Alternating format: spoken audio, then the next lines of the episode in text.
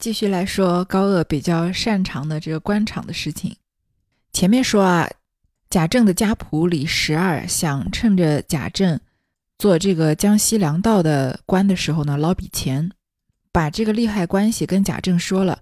贾政呢没有同意，也没有反对，就挥一挥衣袖走了。意思就是以后你们闹的话，我睁一只眼闭一只眼，闹出来不与我相干。李十二便自己做起微服，勾连内外一气的哄着贾政办事，反觉得事事周到，件件随心，所以贾政不但不疑，反多相信，便有几处接报。上司见贾政古朴忠厚，也不查查，唯是幕友们耳目最长，见得如此，得便用言归简。无奈贾政不信，也有辞去的，也有与贾政相好在内维持的。于是曹务事毕，上无允悦。结果李十二哄着贾政做这些这些事情啊，贾政的官事确实是越来越顺。不像之前，在他非常固执的不愿意收受贿赂的时候，反而很多事情开展不了。所以呢，贾政就越来越越信任李十二。即使呢是有人揭发检举这个贾政啊，上司也因为贾政为官一向的古朴忠厚，也不会深究。但是贾政这个政治上的幕友们呢，他们有时候会劝一劝贾政，让他不要走错路。但是贾政不信，他更加的相信李十二。所以也有一些幕友就因此辞官了，也有和贾政关系好的人呢，就一直在里面帮着贾政维持这个事情的现状。所以曹务事毕呀，曹良的事务完毕以后，上无允月。这个允呢，就是和这个香消玉殒的殒是通假字，丢失坠落的意思。就是一直到曹运的事情结束啊，也没有真正闹出什么大事来，也没有丢官。一日，贾政无事，在书房中看书。签押上呈进一封书子，外面官封上开着“镇守海门等处总制公文一角，飞递江西粮道衙门。”贾政拆封开时，只见上写道：“金陵气好，桑梓情深。昨岁贡直来都，窃喜长衣作右，仰蒙雅爱，许结诸臣。”至今配得勿宣，只因调任海疆，未敢造次奉求，中怀歉责，自叹无缘。今幸其己摇铃，快慰平生之愿。正身烟鹤，先蒙汉教，边帐光生，武夫额首。虽隔重阳，上刀月英，想蒙不弃悲寒，希望鸟罗之父。小儿已成亲叛，殊爱素养方怡。如蒙见诺，既遣兵人，途路虽遥，一水可通，不敢云百辆之营，竟备仙丹以祀，资修寸服，恭贺升旗，并求金允，灵隐不胜待命之志，事地周穷顿首。有一天，贾政工作不太忙，在书房里看书。签押上呈进一封书子，这个签押上呢是一个官职，呃或者是一个部门吧，就是掌管收发处理公文的部门。这封书信上官封上，所以是从另一个地方的这个官职部门写来的，叫镇守海门等处总制公文一角。公文一角就是一封公文、一件公文的意思。就是这个寄信人呢是海门那里的衙门。飞递江西粮道衙门寄给的是贾政所在的这个江西粮道衙门。这封信啊，蛮枯燥的，但是他听他的内容非常重要，关系到十二钗里面另外一个女孩子的命运，是谁呢？我们解读完就知道了。金陵气好，桑梓情深。桑梓之前好像说过吧，是两种树名，桑树和梓树，因为常常种在住宅旁边，所以常常用它们来指代家乡。所以这个寄信人啊，和贾政一样是来自金陵。昨岁供职来都，窃喜长衣作右。我常常想起之前啊，来都城供职的时候，常常陪伴在你左右，仰蒙雅爱，许结诸臣。受到贾政你的垂爱啊，曾经许下要结诸臣的这个诺言。结诸臣是一个，应该是个代称吧。朱就是姓朱的朱，陈就是姓陈的陈，尔东陈是一个村民，在江苏省的丰县。据说这个村子里面啊，朱陈两姓世代通婚。白居易甚至还有一首叫《朱陈村》的诗歌，说这个朱陈村的生活啊，多么的与世隔绝，多么的富足快乐。这首诗里面有一句叫“一村为两姓，世世为婚姻”，就说这个朱陈村里面只有姓朱和姓陈的两支这个族人吧，姓朱和姓陈呢，世世都是联姻的。所以之前呢，贾政和这个人许了朱陈之约，定了个娃娃亲。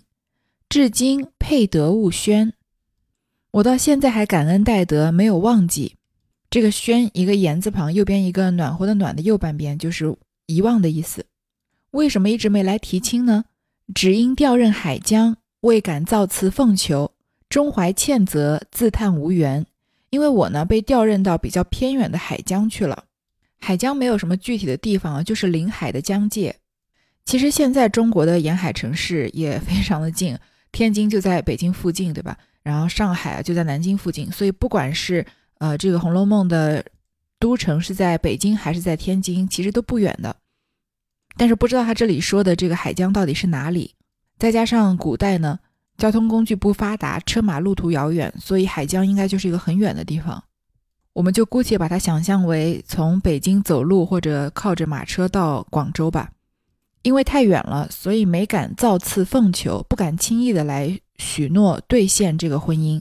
但是心里面一直怀着歉责，就觉得非常的不安，非常的遗憾，而且自叹无缘，觉得和贾家没有缘分。今幸其己摇铃，快慰平生之愿。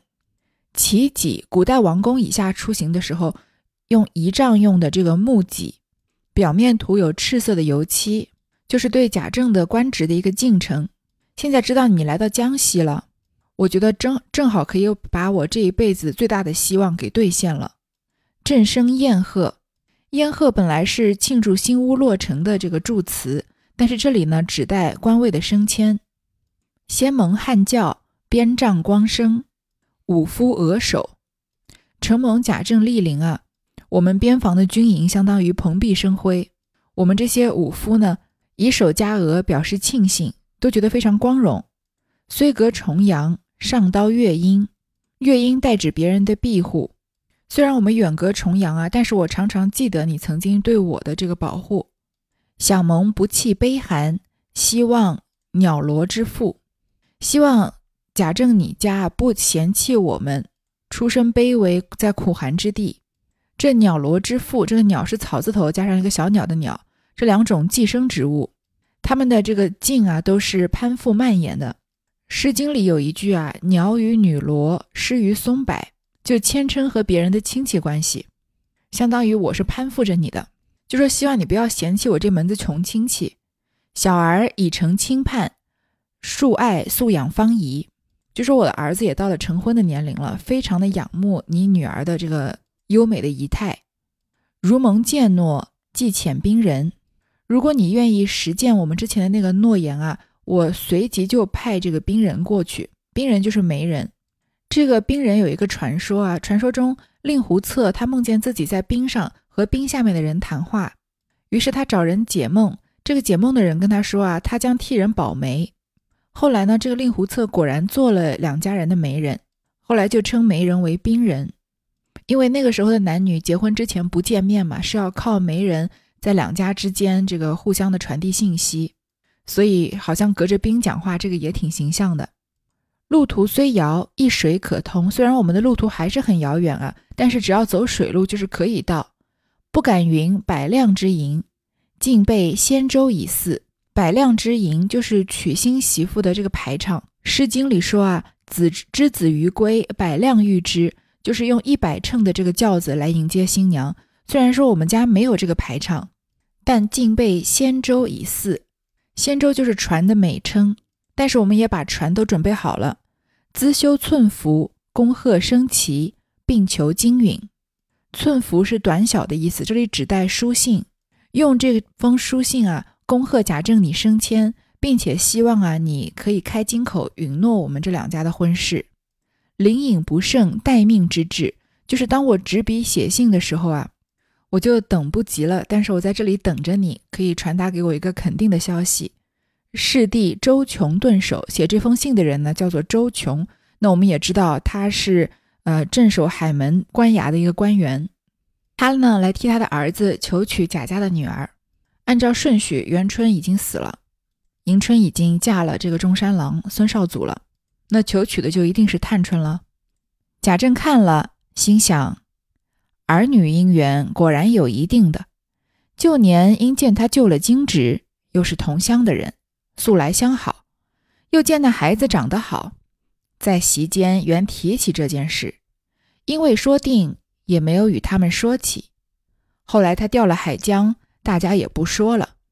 不料我今身任至此，他写书来问，我看起门户却也相当，与探春倒也相配。但是我并未带家眷，只可写字与他商议，正在踌躇。只见门上传进一角文书，是一曲道省会议事件。贾政只得收拾上审，后节度派委。一日在公馆闲坐，见桌上堆着一堆字纸，贾政一一看去，见刑部一本，未报名士，会看得金陵籍行商薛蟠。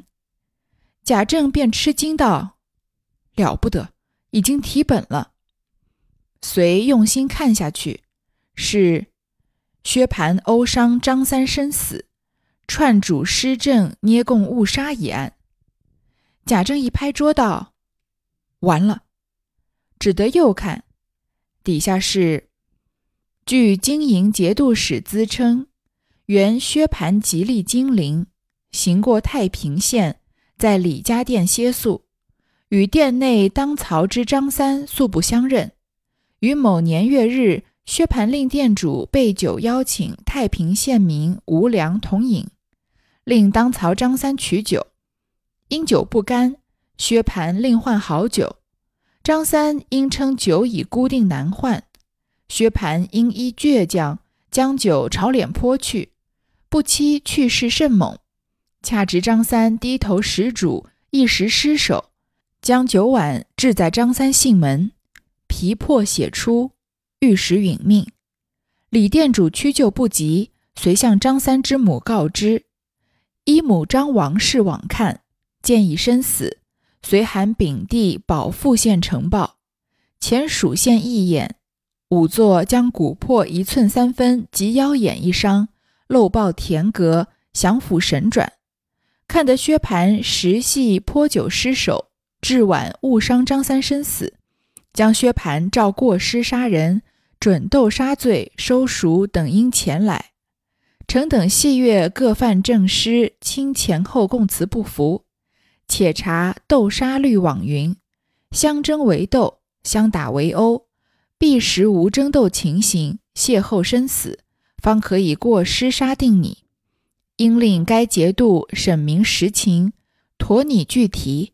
今据该节度书称，薛蟠因张三不肯换酒，最后拉着张三右手，先殴腰眼一拳，张三被殴回骂，薛蟠将碗掷出，致伤性门深重，骨碎脑破，立时殒命。是张三之死，实由薛蟠以酒碗砸伤身重致死，自应以薛蟠拟拟底，将薛蟠依斗杀律。你脚尖后，无良你以杖图。承审不实之抚州县应请。以下注着此稿未完。贾政因薛姨妈之托，曾托过知县，若请旨革审起来，牵连着自己，好不放心。即将下一本开看，偏又不是，只好翻来覆去将报看完，终没有接这一本的。心中狐疑不定，更加害怕起来。探春的事情啊，贾政心里想了一想，觉得这个婚，这婚可以结，亲事可以做。但是呢，他因为要到省会议之见，所以呢要收拾上省，暂时把这个探春的事情搁置一边了。这是一封书信，一个好消息。可是啊，贾政这一集看了两封书信，另外一个是个天大的坏消息。他在这个公馆闲坐，因为他不是在自己的这个。江西粮道的那个府邸嘛，他是在省里面会议事件，看到桌上堆着一堆的字纸，他就闲着没事在那翻看，发现正好有一本啊是参薛蟠的，而且参到刑部来了，所以当时看到贾政就觉得有一种不祥的预感，因为提本到刑部来不太可能是什么好事，要是压下去的话，这事情也上不了刑部，于是就仔细看这一本上参的是什么。那这一本的内容呢，就详细记载了薛蟠打死张三那一天啊具体的情况。这个事件我们前面都说过了，就不再具体说了。然后又参了什么？前蜀县议宴，地方政府啊包庇薛蟠。仵作呢把骨破一寸三分和腰眼的伤啊漏报田阁，隐瞒了这个死者的一些伤口，所以就说是薛蟠丢碗不小心丢到这个头上的一个重要的这个穴道。所以把人打死了，只口不提啊，他曾经这个殴打这个死者，所以呢，希望将薛蟠依斗杀律，就是这个当时国家的律法，你绞监后，常常看电视剧听到这个斩监后、绞监后，其实就是一样嘛，就是绞死，但是不立即呃处决，等待秋审，一般秋后处斩，这就是秋后处绞，相当于一个死缓吧。从犯无良，以杖屠。用木棍拷打他，而这件事情包庇薛蟠的官员呢？点点点，这封信没写完，那贾政就慌了，因为曾经薛姨妈来拜托贾政的时候，他也曾经拜托过知县，希望把薛蟠这件事情从轻处理。那如果现在已经上报到刑部，那这件事情真正追究起来，自己也脱不了责任，所以他很不放心，想要看一看这一本参的接下来对于这些牵连的官员有什么样的建议。但是呢，找来找去，在在桌子上就找不到这个下半集了，所以心里狐疑不定，更加害怕起来。在一个坏消息啊，我们不知道的时候，可能有的时候比我们知道了以后更慌张，因为即使你想到最坏的结果，总是觉得可能比这个最坏的结果还要更坏。比如说，医生你去检查身体，医生说：“哎，有一个坏消息要告诉你。”那你心里是不是直接就往最坏的地方去了？然后医生说啊，你这次血压过高，要开始吃降压药。那虽然这也不是什么好消息吧，但是就松了口气的感觉。那贾政这里呢，只看到上半篇，没看到下半篇。这个消息已经够坏了，因为参到这个薛蟠啊，他是确实应该是算他以豆杀律，然后处以这个绞刑。那牵连的官员、包庇的官员不会有什么好结果，会是什么结果呢？偏偏又不写，那就更害怕了。正在纳闷。只见李十二进来，请老爷到官厅伺候去。大人衙门已经打了二鼓了。贾政只是发怔，没有听见。李十二又请了一遍。贾政道：“这便怎么处？”